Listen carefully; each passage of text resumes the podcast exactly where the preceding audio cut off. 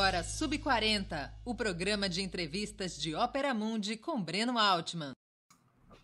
Boa noite a todos e a todas. Hoje é 10 de março de 2022. Começa agora mais uma edição, a mais uma edição do programa Sub40, a primeira da temporada 2022.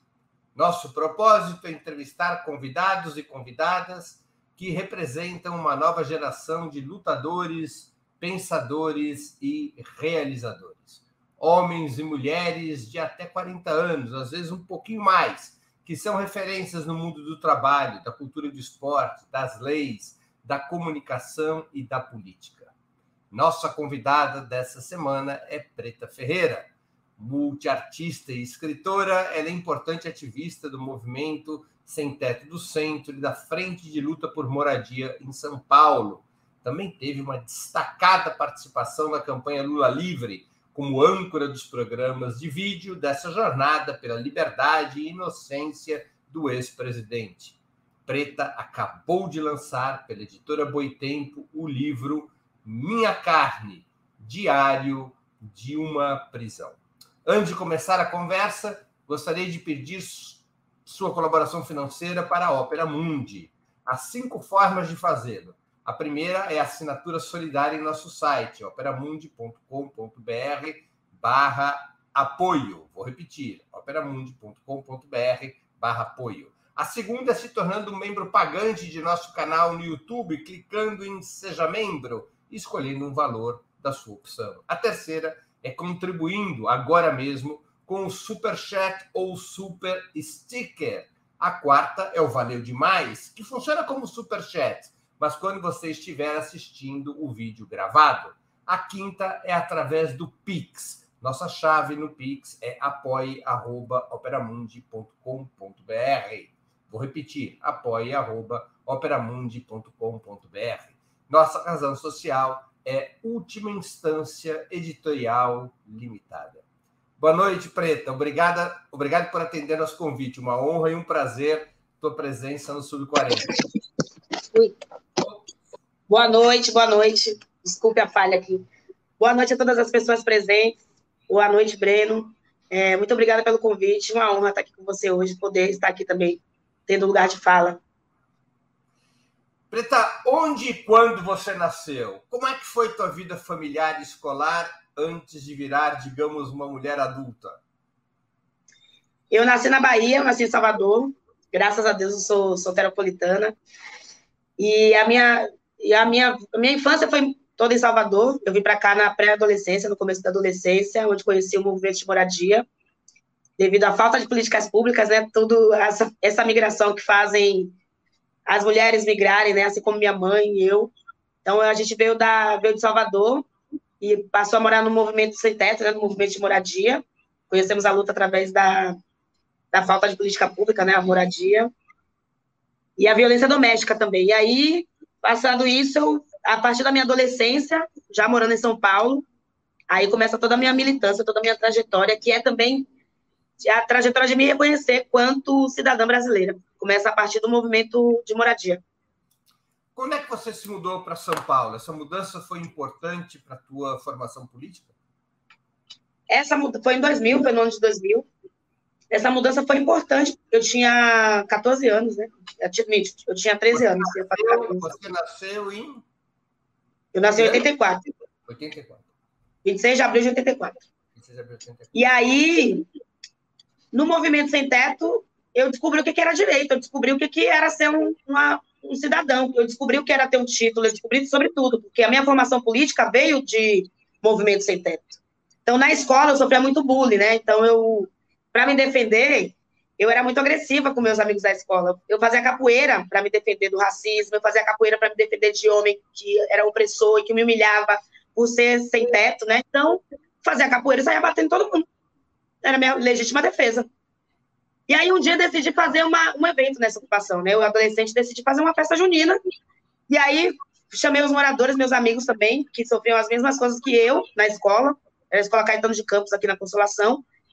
E aí cada um montou uma barraca de uma comida diferente, chamamos os alunos da escola, os próprios que eram preconceituosos com a gente.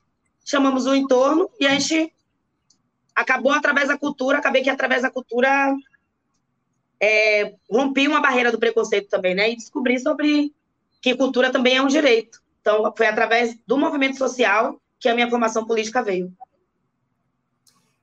De alguma maneira, sua formação política passou pela experiência familiar? Como é que é ter uma mãe militante como Passa pela experiência militar, é, militar, credo. Familiar, porque a minha mãe que iniciou nessa luta, né? A Carmen Silva que começou toda essa jornada. E ela, e ela veio também pela ausência de proteção social. Ela veio agredida, ela, ela fugiu né, do meu pai e teve que deixar os filhos para trás. Então, ela passou a morar na rua.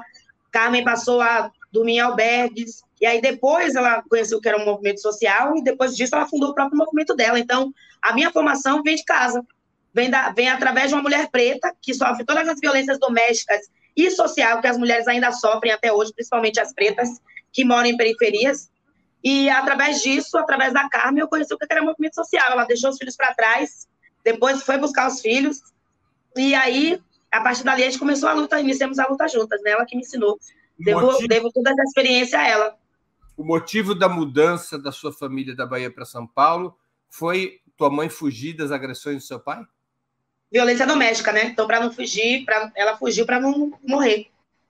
Qual era o trabalho da tua mãe e do teu pai na Bahia? Minha mãe era professora, trabalhava numa empresa de ônibus também como contadora. Meu pai sempre foi comerciante local, né? Sempre trabalhou como comerciante. Você Pedreiro manteve, também. Você manteve contato com seu pai? Sim, ainda mantenho. E você tem irmãos? Nós éramos em oito, né? Acabei de perder uma irmã para Covid, a Lorena. É, então agora somos em sete. E você, depois do Caetano de Campos, você seguiu vida escolar? Depois do Caetano de Campos, eu fui para a faculdade. Na faculdade, para entrar na faculdade, eu trabalhava em dois empregos. Eu trabalhava numa pizzaria, não, trabalhava no escritório de advocacia durante o dia. Aí ia para a faculdade, da faculdade eu ia trabalhar numa pizzaria e da pizzaria eu ia para casa. Tipo, então eu trabalhava em dois empregos para pagar a faculdade, porque manhã tinha oito filhos, né? Primeira filha numa faculdade, eu não tinha condições de pagar. Então eu sempre somei na renda familiar. Então, a minha contribuição foi estudar, porque ela sempre incentivou. Eu fiz publicidade e propaganda, fiz marketing. E ela sempre, sempre incentivou muito a gente a, a, estudar, né? O primeiro incentivo sempre foi aos estudos. Então, eu quis dar esse, esse alívio, talvez, né? Hoje somos todos formados, graças a Deus. E é, foi, foi muito difícil, né, para conseguir assim, mas conseguimos. Estamos aí na luta. E você começou a ter uma vida artística quando? Como é que começou a despertar essa? Comecei, eu já, eu sempre soube que eu era cantora. Desde criança, eu sempre soube que eu ia ser artista. Quando eu sempre via o microfone, sempre via alguma coisa, eu me, me virava. Eu sempre tinha que fazer um número artístico. Quanto a isso, eu acho que é dom mesmo e eu nunca, eu, eu não sou artista depois do que aconteceu comigo, depois da minha fama, né? Eu sempre, eu nasci artista. Então, agora, as pessoas estão me enxergando, estão me estão enxergando a minha arte, né, materializada. Eu, eu nasci artista.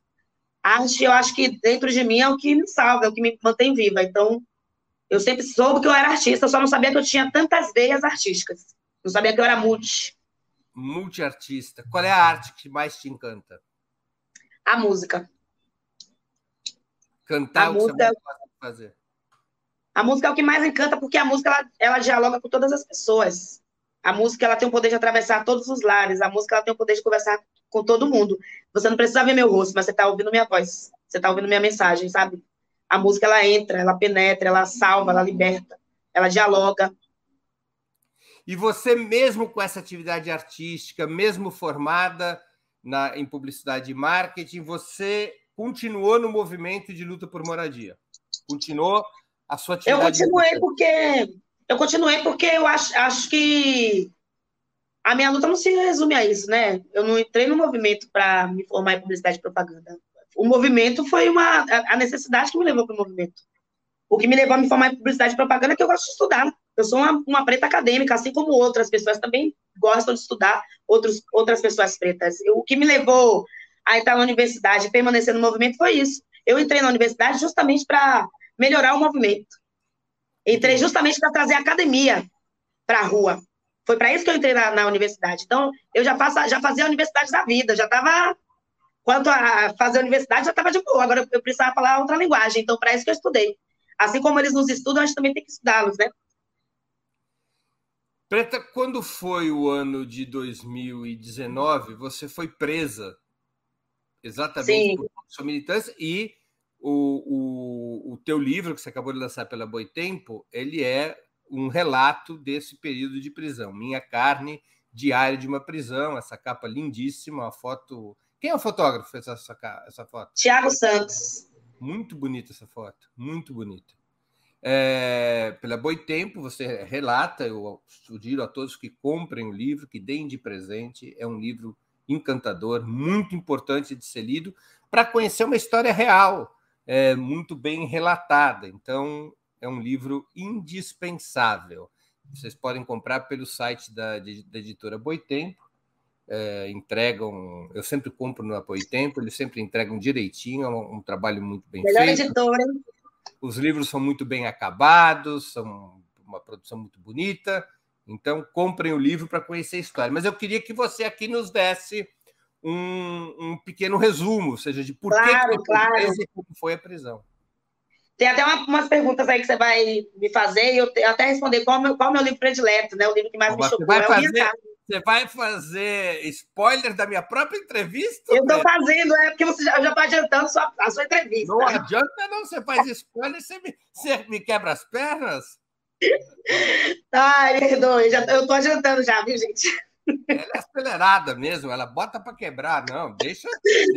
Eu, eu Ai, sem, Breno. sem pergunta. É, eu acho que o Minha Carne, é, a escrita desse livro, ele é, ele é para fazer, para transcrever sentimentos. Ele é um livro para. Sabe quando você lê braille, que você vai sentindo? O Minha Carne, eu acho que é isso. Ele, ele para mim, é, é, esse relato de Minha Carne que eu queria que todo mundo, ao ler esse livro, sentisse que eu passei, sentisse que outras pessoas passaram também. Mas é sentir a dor escrita, transcrever essa dor. Eu acho que o Minha Carne ele tem isso, né? Tem esse cunho assim, e não somente de fazer denúncias, mas ele também ele mostra a prisão do jeito que ela é de verdade, sem essa coisa supérflua, né, que falam sobre prisão. Mostra a realidade do que é a prisão mesmo. E olha que eu nem coloquei tudo. Outras coisas, né? Quanto tempo você ficou preso? Quais eram as acusações contra vocês? Eu fiquei presa 108 dias. Meu irmão ficou 109 dias. Minha mãe ficou foragida, a Carmen. Minha irmã Liliane ficou foragida. Minha cunhada ficou foragida. Então, foi uma perseguição não somente a mim, mas a minha família também, né? Minha mãe tem 62 anos. Uma uma senhora de 62 anos sendo perseguida pela polícia. Ô, Preto, eu tenho 60 anos, você não é velho, não, 62 anos. Não, Breno, vou, vou, ó, para você vai fuzil na suquita, você sabe. Vou ficar tratando sua mãe como se ela fosse uma idosa? Não é isso, não é isso, eu não falei isso. Você entendeu? Mas eu achei que foi. É, e aí, essa perseguição foi muito dura, né? Foi muito difícil, porque não era somente a mim, não era somente eu. E aí o Minha Carne ele descreve não somente a minha história, não somente a das mulheres que passou por mim, mas como é que se deu tudo isso? Por que, que se deu essa prisão? Então a gente fala sobre necropolítica, fala sobre a verdadeira é, o, verdadeiro sistema prisional, como é de verdade no Brasil, e o que, que acarreta essas mulheres a irem parar nas prisões. Feminicídio, o machismo, tem muitas coisas que obrigam essas mulheres a ir parar na prisão, e principalmente o patriarcado. Então, eu tive essa percepção na prisão e comecei a escrever. Por que, que eu quis escrever? Eu quis relatar porque eu sabia que ia ter vários repórteres, várias pessoas me perguntando como ia ser o dia a dia na prisão, como foi. E aí eu falei, eu vou escrever, porque eu não quero também esquecer de um fato histórico como esse que aconteceu na minha vida, que fez a chave virar, mas eu também queria que as pessoas entendessem e que cada um de nós está apto a passar na prisão, porque a gente está lutando por um direito constitucional no governo que está assassinando militantes, por um governo que está prendendo pessoas inocentes. Então é sobre isso. A gente ainda vive a ditadura, né? O Minha Carne ele traz todo esse cunho e não fala somente sobre mim, não, porque eu acho que quando prende um de nós, prende todos. Quais eram as acusações contra vocês? É extorsão mediante grave ameaça, crime organizado. Ah, tinha várias coisas. Tem muito mais coisa. Os processos já estão extintos? Não, os processos não estão extintos, a gente vai a julgamento ainda, não sabemos a data, estamos aguardando. Vocês atuam diretamente na ocupação 9 de julho, no centro de São Paulo. Esse também, também é um ponto de encontro da esquerda militante, articulado com questões ambientais e de luta e experiências de alimentação saudável. É possível unir tantas lutas assim sem perder o foco? É possível, porque a moradia é a porta de entrada para todas as outras lutas, para todos os outros direitos. Então, começa a partir da moradia. A partir do momento que você tem um teto, você garante o resto. Então, a gente mescla todas as lutas, né? A gente junta todas as lutas. Uma luta não anula a outra. As lutas são as mesmas. E a gente tem que entender que quem é sem teto, Breno, quem precisa de moradia, não tem cor. Não tem, é, qualquer pessoa também pode morar na rua. Se você perder o emprego, você pode parar nas ruas, né? Se você não tiver lugar para morar. É, sem teto é todo mundo que não tem a escritura de um lar. É todo mundo que não tem a escritura de uma moradia, né? A gente está vendo aí, o déficit habitacional em São Paulo é muito grande. Mora muitas pessoas embaixo do viaduto e mais prédios é, abandonados que pessoas precisando de moradia. Então, é também uma denúncia, né? O movimento social, o MSTC, é um movimento que é. Como é que eu posso dizer? É um movimento que, é, além de ser ético, é um movimento que, juridicamente falando, se a gente for ver o jurídico mesmo, é um movimento que é o mais correto do que quem está no governo e não garante o direito constitucional à moradia. Porque é um direito que luta, é um movimento que luta pelo direito constitucional ser garantido. Então, é um movimento ético, além de ético, é um movimento que exige e que denuncia dos governantes essa falta de políticas públicas voltada ao trabalhador de baixa renda e a especulação imobiliária em São Paulo, né? Muito grande. Além do prédio da ocupação 9 de julho, a gente tem cinco ocupações e agora a gente vai entregar o Cambridge, que é na Avenida 9 de Julho, que o foi reformado. Exatamente, o antigo Hotel Cambridge agora vai ser moradia para 122 tem, famílias. Tem um filme, né, sobre o Hotel Cambridge. Tem um filme de Eliane Café chamado Era o Hotel Cambridge, que conta a história do, de pessoas refugiadas, não somente do Brasil, né, mas de todo mundo, e do movimento de moradia, mas de um jeito de verdade. Não desse jeito que a gente vê aí, né? A gente sabe como é a manipulação. Agora, como é que a Covid afetou o movimento por moradia? Olha, o Covid só fez a gente trabalhar mais ainda, porque a gente iniciou o Instituto Casa Verbo, né?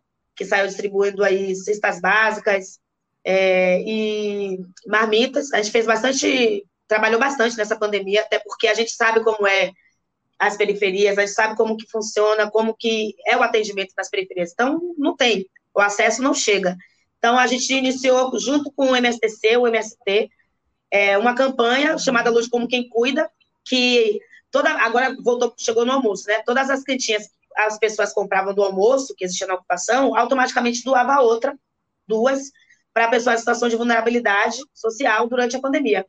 E o projeto ele ficou muito grande, muito vasto, né? A gente deu continuidade. Continuamos, a, ainda continuamos. Durante os almoços ainda existe a mesma campanha. Se você comprar uma marmita, automaticamente você doa duas. A mesma comida que se come, que o povo, os visitantes, que quem mora na ocupação come, as pessoas que moram em situação de rua comem também, igual. Temos a, a opção vegana e temos a opção carnívoro, tem, que o cardápio é duplo, né? Então, é essa mesma, esse mesmo prato a gente distribui em diversas comunidades aqui de São Paulo, né? A campanha ainda continua e a gente está aí ainda. A Covid afetou muito porque muitas pessoas perderam o emprego, muitas pessoas ficaram sem ter o que comer, então a gente se preocupou também muito com a saúde, né? A gente tem aí as, as UBS que atendem é, dentro da, das ocupações, porque a gente se preocupa demais com a saúde. O principal fato das pessoas irem parar nas ruas ou a, o que é muito caro também é o remédio. A comida é menos cara que o remédio, então a gente se preocupa mais com isso. Então, no, durante o, a pandemia, a gente, além de fazer cursos, sair distribuindo kits de higiene, cestas básicas e, e alimentação, a gente também criou outros projetos que, que estamos dando continuidade até agora. E, e foi possível, nas ocupações, é, respeitar as regras sanitárias do Covid? Sim, nas ocupações do MSTC foi possível, até porque é, lá dentro tem formação política, né? A gente precisa formar politicamente as pessoas para conviver em sociedade. E para mostrar também que movimento social não é empregado. Que quem está ali na diretoria, ou quem está ali na, na assistência como assistente social, não está ali para ser empregado. Cada um tem que fazer, é um movimento. É movimentar-se. Então, é, o líder de movimento, Brenda, ele não é responsável por um adulto de 50, de 30, de 40 anos, é um morador de um prédio.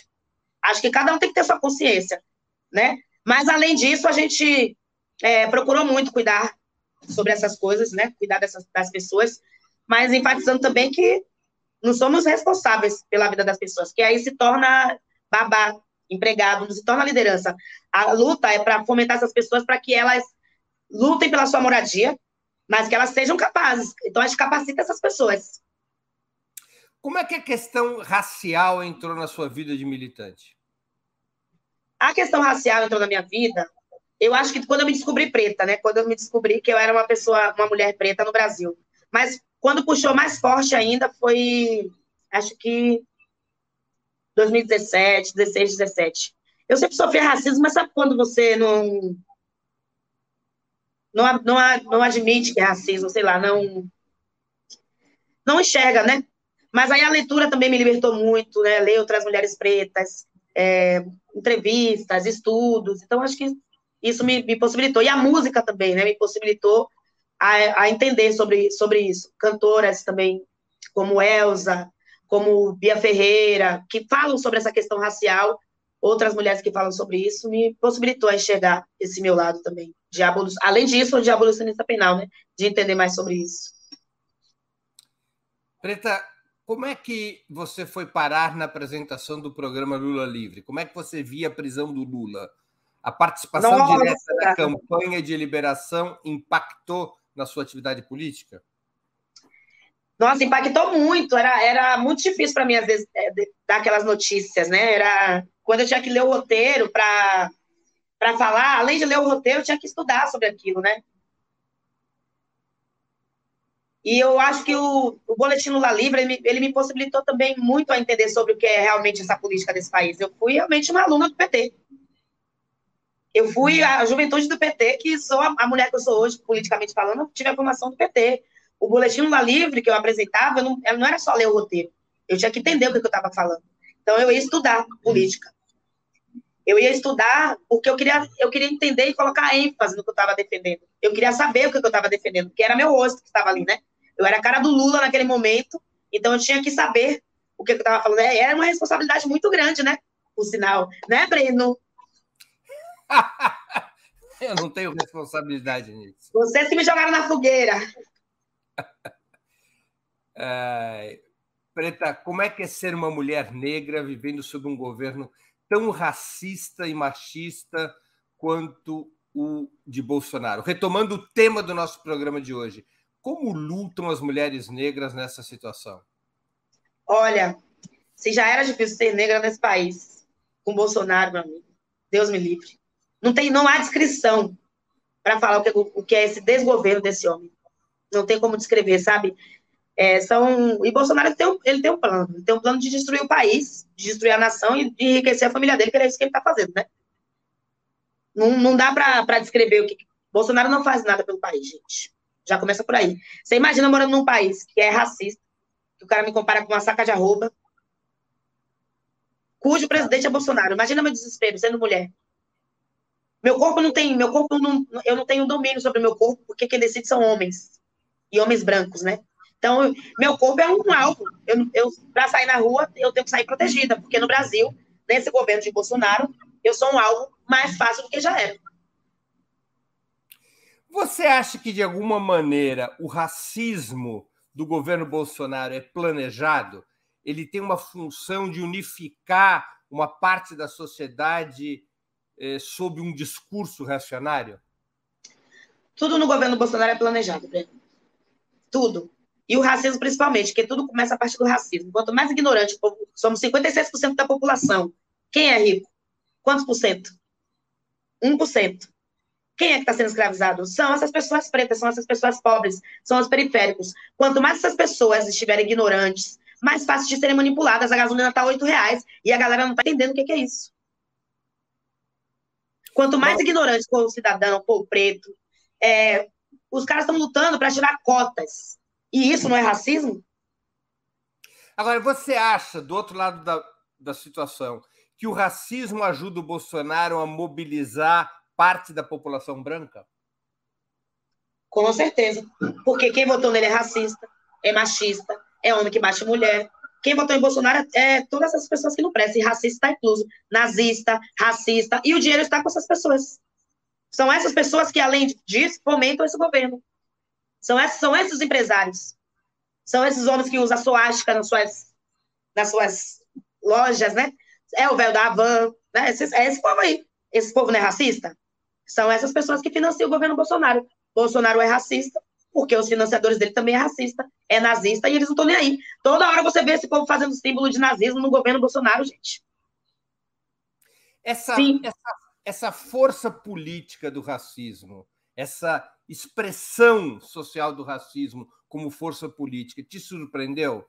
no governo Bolsonaro? Ou você, antes do governo Bolsonaro. Jamais, já... porque o racismo existe em qualquer lado. Não, não me surpreende nada, porque todos os brancos são racistas, já começa por aí. Então não me surpreende, porque o racismo, quando eu digo que todos os brancos são racistas, é porque usam da, dos benefícios, né? Do racismo. Todos, todos os brancos usam dos benefícios do racismo e não devolvem nada para os pretos. É, não só o governo Bolsonaro, mas a gente tem que ver outros governos aí também, né? É, qual é a porcentagem que a galera preta aqui no Brasil está recebendo? O que, que o governo está fazendo pelo povo preto? Cadê? Por que, que não tem uma, uma, A maioria das pessoas que está aí no parlamento, nos parlamentos não são pretas? Onde estão essas pessoas? Por que, que preto não está ocupando essas cadeiras? Por que, que preto. E o preto que ocupa é assassinado, é preso, tem que fugir do Brasil. Então, o racismo ele está em todos os lugares, em todos os governos. A gente tem que ver qual é o governo que está lutando contra o racismo? Literalmente, realmente lutando contra o racismo. Os governos petistas de Lula e Dilma lutaram contra o racismo? Lutaram sim, incluíram muitas pessoas e fizeram muitas cotas.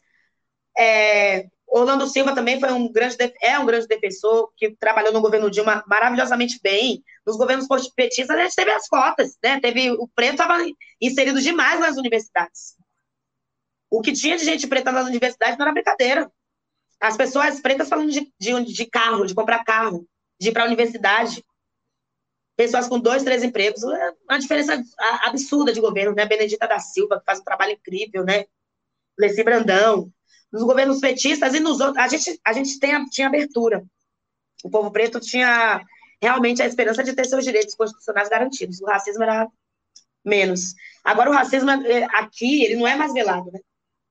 As pessoas não se importam, as pessoas sabem que é crime, mas também não estão nem aí. A cada 23 minutos morre um jovem preto aqui no Brasil. Toda hora a gente vê um caso de racismo. O governo Bolsonaro acabou com o constrangimento dos racistas. Eles agora o são... governo Bolsonaro acabou com tudo, com todo, qualquer tipo de constrangimento, que nem constrangimento esse povo cínico tem. O governo Bolsonaro ele aflorou tudo de ruim que o povo brasileiro, dessa cota aí, dessa, desse povo racista, homofóbico tem dentro dele. Porque se o presidente da República abre a boca para falar que não estupra a mulher porque ela não merece, ele está dando abrindo precedente para todo mundo, para todos os homens. Se o presidente da República pode falar essas asneiras e nada acontece, qualquer pessoa pode, né? Então, Bolsonaro foi o que deu a legalidade disso tudo acontecer. Você acha que a esquerda é, absorve melhor hoje a discussão sobre a questão do racismo no Brasil? é uma pauta mais. Eu não sei se absorve melhor. Eu não sei se absorve melhor. Mas eu acho que a gente precisa que, principalmente vocês brancos, se aprofundem mais sobre o que é racismo de verdade. Porque é muito discurso raso. São muitas pautas que, que é só na falação e na ação de verdade não acontece. Racismo vai acontecer em qualquer lugar. Esquerda, direita, sempre vai ter, vai ter alguém racista. Igual a gente ruim. Na igreja ou fora da igreja vai ter também. Então, acho que a gente precisa se policiar, né? Se policiar, não. A gente, essa palavra não, não tira do nosso dicionário. A gente precisa olhar, né, os nossos atos, porque o racismo é uma coisa que não volta atrás. Quem sofre, sofre para a esquerda, sofre na direita também. Eu tenho que lembrar sempre que entre esquerda e direita eu sou uma mulher preta, eu estou no meio. Mas você acha que o racismo na esquerda é semelhante ao, ao, racismo? Não, não acho semelhante. Não acho semelhante. Mas que eu, tô, eu estou dizendo que também tem, que também existe. Não é semelhante, mas existe. Você acha que existe no Brasil outras formas de racismo que não o racismo contra os negros? Não, não existe, porque quem foi escravizado foram pessoas pretas. As outras coisas é preconceito, não é racismo. É isso que eu estou dizendo, se aprofundar no que, que é o racismo, para não ficar no discurso raso. Não existe racismo reverso, gente. Racismo reverso não existe. Quem escravizou pessoas pretas foram pessoas brancas. Pessoas brancas mataram pessoas pretas. em nome da ganância, em nome do roubo, em nome da vaidade. Quem proferiu racismo, quem profere racismo, são pessoas brancas. Branquitude é um sistema que rouba, que tira direitos de pessoas devido à cor de sua pele. Então, não existe. Branco não tem cor, quem, quem tem cor são pessoas pretas. Então, não existe racismo reverso. Não existe outro tipo de preconceito racial, gente. Isso não existe. Isso no é lenda, isso é fake news. No Brasil. Não, aí você está falando de preconceito. Aí você está falando de não, outra coisa. Dizendo, porque, por exemplo, racismo, racismo é quem sofre são pessoas pretas. Preconceito é outra coisa. Tem preconceito não. pela pele, tem preconceito, preconceito, mas racismo é outra Não, coisa. Eu aqui digo, você está se referindo à situação brasileira, ao racismo no Brasil. Breno, racismo acontece no mundo todo. Não, é porque eu pergunto porque, segundo muitos estudiosos, há outros. Acabaram, ó, acabaram de prender, de algemar o diretor do filme Wakanda Forever lá. Como é o nome do filme? É... Então, o cara foi sacar o dinheiro da própria conta e saiu algemado. Black eu... Lives Matter foi um, foi um dos maiores. Pantera Negra. Black Lives Matter foi um dos maiores movimentos das, da atualidade que fala sobre racismo. E aí todo mundo coloca, acha que racismo, que preconceito é colocar uma foto de uma pessoa preta no perfil ou colocar uma tela preta. Sim, racismo é parar de matar pobre. O nazismo, ele tinha como. Não, o nazismo. O nazismo, a gente está falando de outras coisas, de, outra, de coisas diferentes, não, eu acho. Por isso que eu quero dizer, é que o nazismo, ele tinha como uma das suas características o racismo. Mas Sim. na Europa, o racismo ele era antissemitismo contra Sim. os judeus. Não era pela cor da pele, ela era pela origem. Ali étnica. já englobava tudo. Não, ali já era, ali era, era, não era racismo. Ali era preconceito. Racismo, ali era preconceito com, com gays, com pretos, com branco, com loiro, com todo mundo, né? Mas a gente está falando de racismo. Racismo é outra coisa. Você acha que o antissemitismo não é racismo? Eu não acho que o antissemitismo seja racista. É, é, é racismo. Eu acho que é preconceito. Eu acho que a gente está falando coisa diferente. Racismo, Breno, é quando pessoas pretas, somente pessoas pretas, podem passar por uma situação que pessoas brancas, independente da opção sexual, independente da, de ser homem ou mulher, vai passar. Tem coisas que eu vou passar na vida que você nunca vai passar. Você é um homem branco. Isso é racismo. Entendeu, Breno? Racismo. Senhora. Isso é racismo. Tem, é isso que eu estou te dizendo. Você não, nunca vai ser parado numa blitz porque você é um homem branco. Você nunca vai ficar, vai precisar de uma cota porque você é um homem branco. Isso é racismo. Isso você nunca vai passar. E as outras coisas passei, a gente pode passar junto. Agora, o antissemitismo no nazismo não era racista. Não era. acabei de explicar o que era racismo. Ali todo mundo sofreu junto. Eles iam odiar preto, branco, azul, amarelo, quem não, eles iam odiar, odiar qualquer pessoa. Mas eu estou lhe dizendo sobre racismo. Racismo que sofre são somente pessoas pretas. Isso é racismo. Tá certo. Não era racismo, ali era preconceito, ali era, eram várias questões. E políticas principalmente. É, Preta, qual que deve ser, na sua opinião, a política geral do movimento negro em 2022? Cerrar fileiras com o Lula e cobrar que a candidatura dele assuma posições sobre igualdade de raça e gênero?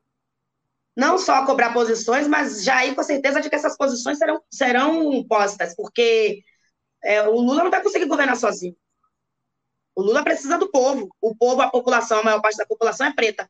Os movimentos têm que estar, sim, aliados a Lula, porque é o que vai fazer com que os nossos direitos sejam garantidos. É um governo que tem abertura, é um governo que tem diálogo, é um governo que tem escuta, é um governo que cede, que procura entender também o que, é o povo preto. O governo Lula foi o que mais fez pelo povo, e principalmente pelo povo preto pobre.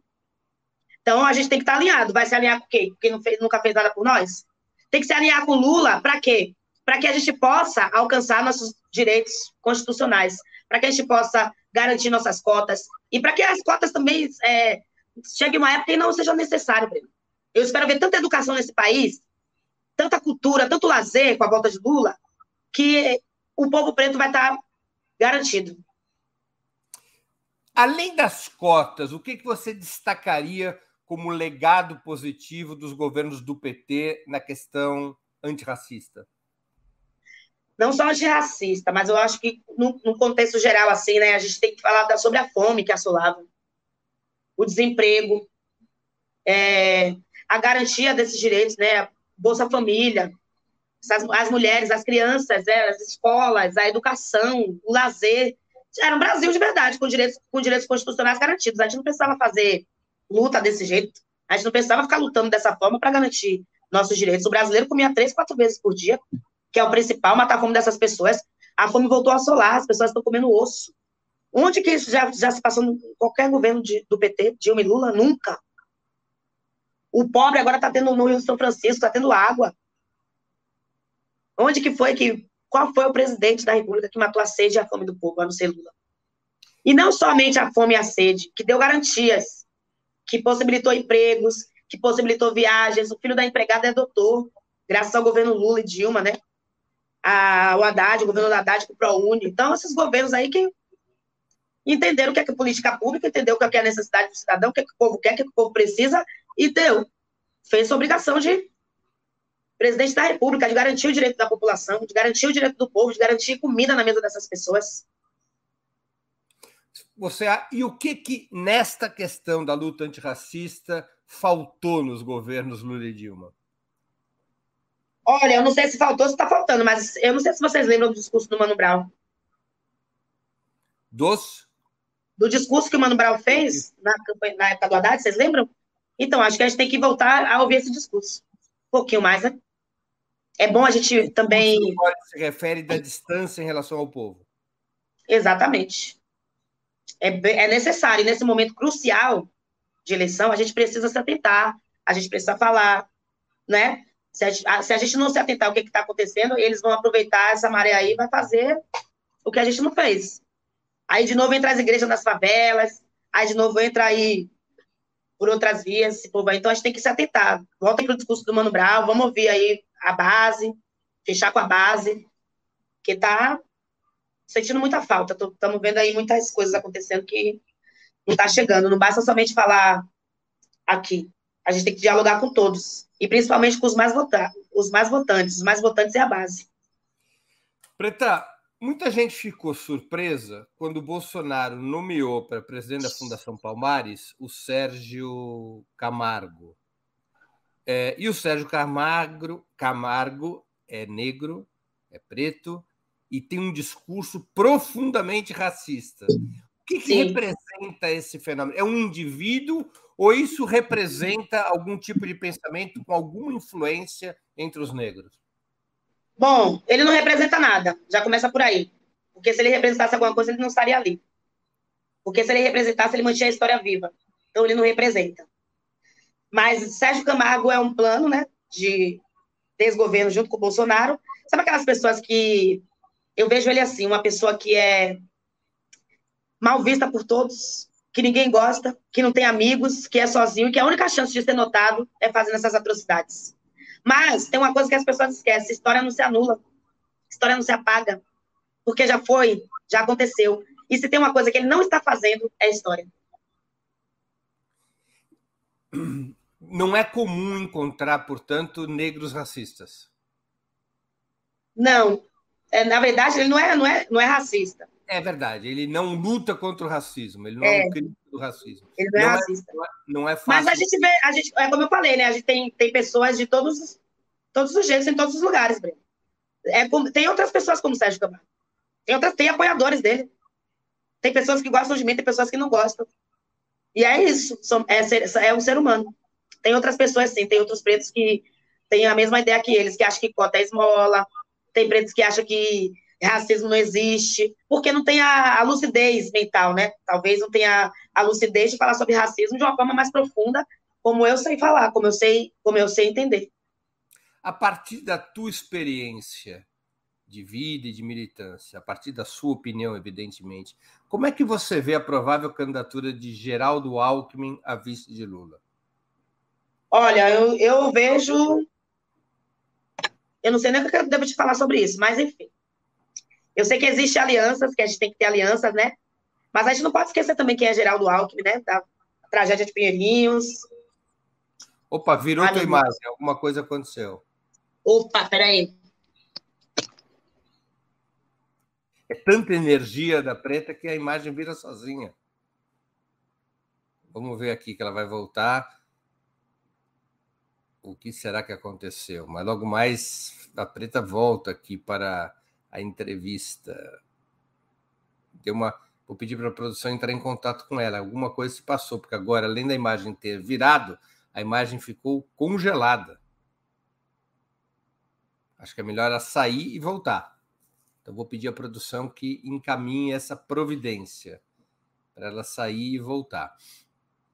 É, eu aproveito aqui para anunciar que amanhã, às 11 horas da manhã, amanhã, dia 11 de março, às 11 horas da manhã, eu vou entrevistar a arquiteta e urbanista Raquel Runick. E na semana que vem, no Sub-40, no dia 18 de março, às 7 horas da noite, é o novo horário do Sub-40, eu vou entrevistar o pastor Henrique Vieira. A pergunta central do nosso programa com o pastor Henrique Vieira é: Deus é de direita ou de esquerda? Esse é o tema do programa. O pastor Henrique Vieira é de origem, é um pastor evangélico, e a gente vai conversar com ele sobre sua própria trajetória e também sobre é, questões da política e da religião. Uma delas é essa: Deus é de direita ou de esquerda? A preta está voltando. Muito que bem. Então, então, eu retomo. O que que você tem a me dizer sobre a candidatura vice do Geraldo Alckmin? A gente só não pode esquecer, como eu disse, né? Eu sei que alianças têm que ser feitas, né? Que a gente tem que chegar em outros lugares, dialogar com outras pessoas. Eu sei que nesse momento a gente está falando de tirar o governo Bolsonaro, né? De usar todas as nossas táticas, de se unir para tirar Bolsonaro. Porém, a gente não pode esquecer do, do que aconteceu com Dilma Rousseff, né? Junto com o Temer.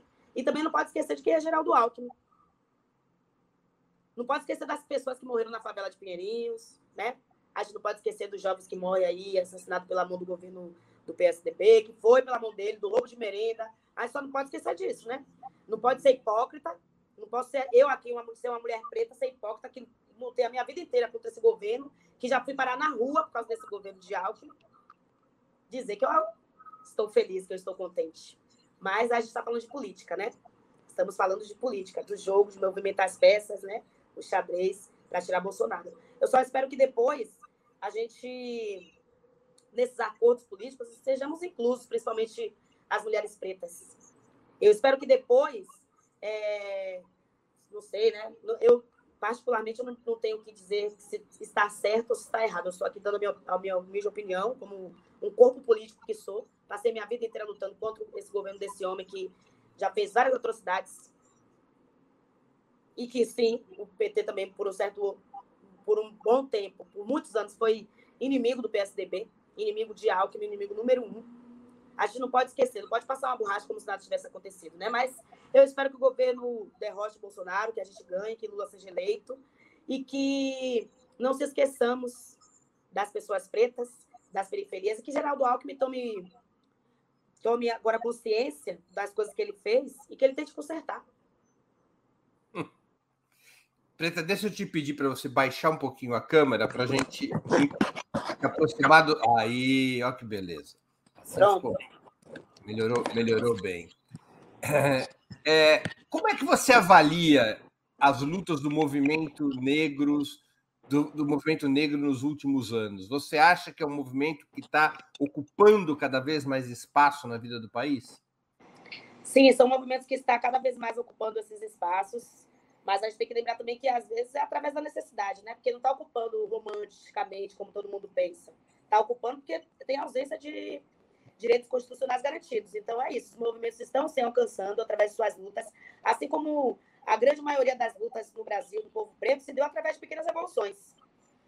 É, a gente não pode esquecer que a, na vida do preto tudo são revoluções, né? Para a gente conquistar as coisas é duas vezes mais difícil. Então, são através dessas revoluções que nós estamos avançando. A revolução de ter um preto acadêmico, a revolução de ter pretos escritores, a revolução de, de ter pretos médicos, né? Então, essa, essas também são revoluções que muitas outras mulheres, muitos outros movimentos negros aí anteriores lutaram muito para que hoje possamos, pudéssemos estar nessas posições.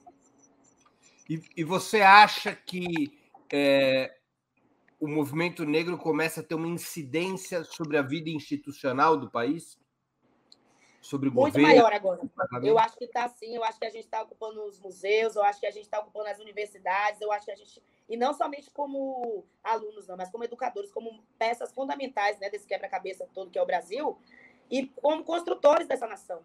Então, o movimento negro ele tem alcançado muito, intelectualmente falando, aí a gente tem vários escritores e escritoras negras, tem vários, é, nas universidades agora estão né, falando sobre isso, estão estudando sobre isso. Então, acho que há um grande avanço através dessas lutas. Preta, o problema maior é o, a chamada branquitude ou o capitalismo? O capitalismo pertence à branquitude, né? Então é os dois, é um só. Acabou o capitalismo, acaba a branquitude, acabou a branquitude, acaba o capitalismo, ou são duas batalhas Olha, como eu disse, quem detém a riqueza são vocês brancos, que têm todas as oportunidades, né? Então, o capitalismo, ele faz parte também de tudo, toda essa questão racial, porque quem está sendo escravizado de novo é o preto, quem, quem tem o dinheiro é o branco, né? Quem tem as melhores oportunidades é o branco. Então, o capitalismo, ele vem junto com o racismo. Então, a branquitude detém o capitalismo. A branquitude é a dona do capitalismo. Então, como é que vai acabar? Só quando tiverem mesmo a consciência de que racismo é crime, que vocês são privilegiados e que a gente precisa ter nossos direitos garantidos. Existe uma burguesia negra no Brasil já? Claro que existe. Assim como tem nos Estados Unidos, tem um monte de lugar, claro que tem. Tem pretos riquíssimos aqui no Brasil também. Tem a burguesia preta.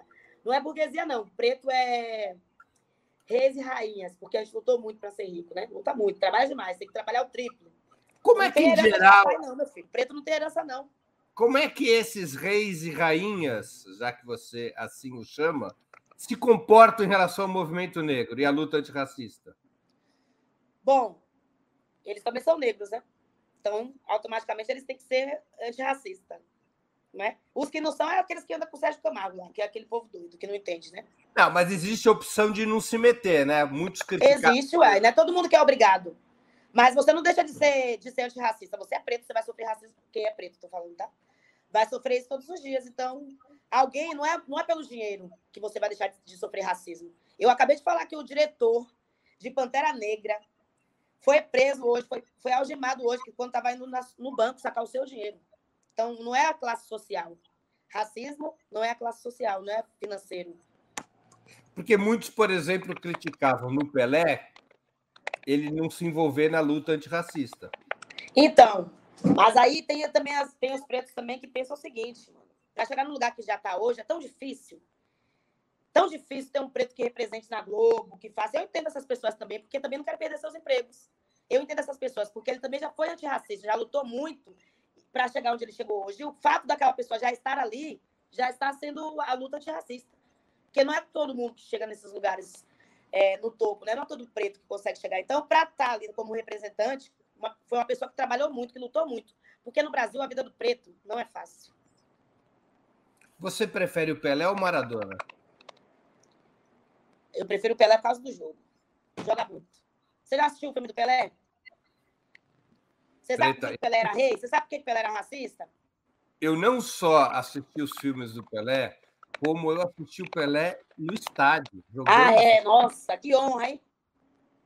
É o maior espetáculo da Terra. Que honra. Pelé jogava demais, você é doido. Maradona também, não posso negar. Eu sou fã de futebol, então. É, assim, o Pelé aqui e o Maradona aqui, né? É, não. É, você jogava muito, é. Precisa de uns três Maradonas para chegar num Pelé. É arte, né? Futebol é, é arte. É, é, e o Pelé era o maior espetáculo da Terra. Maior espetáculo ninguém... da Terra, eu concordo, eu concordo. Ninguém Agora, a parte educacional dele, eu não posso. Já na parte educacional dele, eu não posso falar sobre isso, né? Porque aí é outra coisa. Não quis ninguém... ler muito, eu prefiro jogar bola.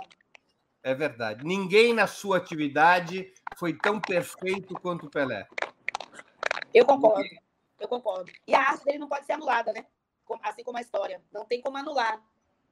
É verdade. Por mais que tentem, né? Por mais quando você me perguntou, quando você me perguntou se eu vi o último o filme sobre Pelé, é esse último documentário em que ele aparece, inclusive, numa cadeira Sim. de roda. É muito Sim. bom. Muito bom, muito bom. Muito, muito bom. bom. E ele me trouxe, ele me fez refletir sobre muitas coisas também, né? O Pelé, ele foi aclamado rei porque, como você mesmo acabou de falar, ele era o único preto que fazia arte dele. Nem Garrincha fazia o que Pelé fazia. E aí, todo mundo começou a chamar ele de rei, e ele de rei. Pelé não queria se intrometer nas questões raciais, porque ele não ia ser mais o rei. Então, é aquele, tipo, ele acreditou naquele discurso, você é o preto de alma branca. Entendi. Existe o preço de alma branca? Claro que não. Jamais. Preto é preto. Preta, nós estamos terminando a entrevista e vou te fazer as perguntas ping-pong, com as quais eu sempre termino aqui é, o programa e, e você já estava fazendo spoiler a respeito. Vamos lá. Ah, eu estava, me perdoe. Está com algum problema no som?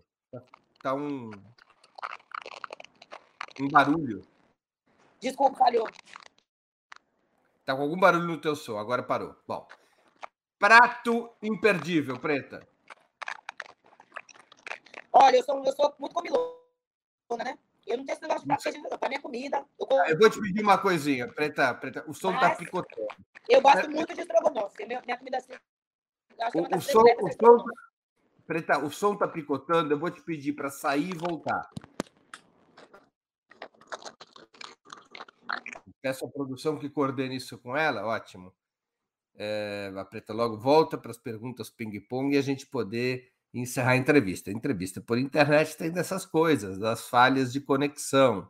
Nós ainda não temos no Brasil uma conexão de alta qualidade o tempo todo. Elas falham por causa da chuva e assim por diante. Um dia a gente vai ter uma conexão mais regular para não termos interrupções como as de agora. Eu aproveito para anunciar novamente o programa Sub-40 da próxima semana com o pastor Henrique Vieira. Deusa de direita ou de esquerda? Pastor evangélico Henrique Vieira é o personagem que eu entrevistarei no dia 17 de março, às 19 horas, na segunda edição de 2022 do programa Sub 40. Não perca, vai ser uma entrevista muito interessante. A Preta está voltando. Bora lá. Prato imperdível. Então, eu sou muito comilona, né? Eu sou de touro com ascendente em touro. Então, eu gosto de comer. Mas eu acho que o prato imperdível mesmo é churrasco, é estrogonofe. São meus prediletos. Estrogonofe é o meu prato predileto também. Cerveja, cachaça ou vinho? Os três. Os três. Esporte favorito? É. Tem dia que eu quero beber vinho, tem dia que eu bebo cerveja, tem dia que eu tomo uma cachaçinha. Esporte favorito? Olha, eu, eu, gosto de todos os esportes. Eu, eu não sou praticante de nenhum. Mas eu sou amante de todos, porque para mim esporte também é arte. Então eu gosto de ver tudo. Mas eu gosto muito de futebol. Não jogo, não, mas é o meu que eu mais gosto de ver mesmo é futebol. Time de futebol para o qual torce? Eu sou tricolor paulista. São Paulina. Meus filhos também são São Paulinos. Preta, qual é teu hobby? Janice Ferreira Silva. Não, o teu hobby, não o teu nome. Oh. Ah, meu hobby é escrever. Cantar, escrever. Livro inesquecível. Mas eu não posso um papel para escrevendo. Livro inesquecível. Livro inesquecível meu, Minha Carne, porque é um livro que foi contado através de muita dor, né? De muitas dores. Então, esse livro para mim vai ser inesquecível mesmo. Através desse livro eu consigo fazer com que outras coisas também se tornassem inesquecíveis. Música preferida. Qual a música que você mais gosta de cantar? As minhas. Mas diga uma. Eu tô falando sério, mas eu gosto muito de cantar as músicas de Elza Soares. Gosto muito de Elza. Uma especificamente.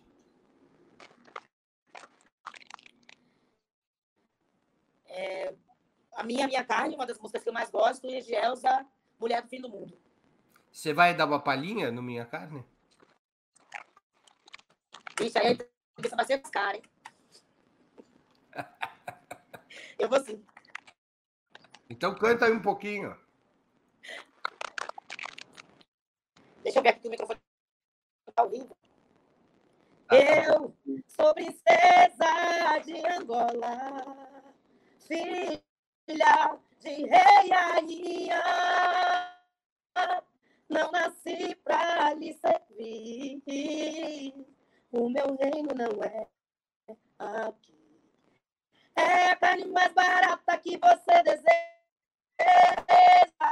É a minha carne que você deseja. Mistura indígena e quilombola. Como um passarinho preso na gaiola. Deixe-me ir, quero ir embora. Tire suas mãos de mim agora. Eu sou aquilo que você queria ser. Eu sou aquilo que você queria ser. Muito bem, lindo, linda, é uma grande cantora. Eu já sabia disso. Agora, quem está assistindo também sabe. Filme marcante. A lista de Schindler. Qual filme? A lista Esse de Schindler. filme me marcou muito, foi um filme. A lista de Schindler. Ídolo político. Ídolo é a Carmen Silva. Para mim, essa, essa é uma das maiores políticas que eu já conheci na história da minha vida, assim. Que também me ensinou muito sobre a minha formação política e sobre meus valores de mulher preta. Me ensinou muito em questão de luta, de militância. Então, meu ídolo político é minha mãe mesmo, é Carmen Silva, que é uma mulher muito guerreira, que eu acho que podia até ser presidente da República desse país, porque ela sabe mexer. Evento histórico do qual gostaria de ter participado. O evento histórico que eu gostaria de ter participado, não. O evento histórico que eu vou participar é da posse de Lula. Quando ele ganhar, estarei lá com ele. Firme e forte. Preta Ferreira, muito obrigado pelo teu tempo e por ter participado do Sub-40. Eu tenho certeza, tenho certeza que nossos internautas aproveitaram e se divertiram muito nessa hora de conversa. Muito obrigada, viu, pelo lugar de fala aqui, pelo espaço. Você, como sempre, aí puxando, né? Muito obrigada. Obrigado, Preto. Queria agradecer também a audiência, especialmente os que contribuíram financeiramente com a Opera Mundi, aqueles que se tornaram membros pagantes, assinantes solidários, que contribuíram pelo Pix, com Superchat, com Super Sticker. Nós voltaremos a nos ver na próxima quinta-feira, dia 17 de março, às 19 horas. Um abraço a todos e a todas e uma boa noite. Para assistir novamente esse programa, se inscreva no canal do Ópera Mundi no YouTube. Curta e compartilhe nossos vídeos. Deixe seus comentários. O jornalismo de Ópera Mundi é mantido com o seu apoio. Faça uma assinatura solidária em www.operamundi.com.br. Com um pequeno valor mensal, você nos ajuda no desenvolvimento de um jornalismo independente e de qualidade. Obrigado pela audiência e até a próxima.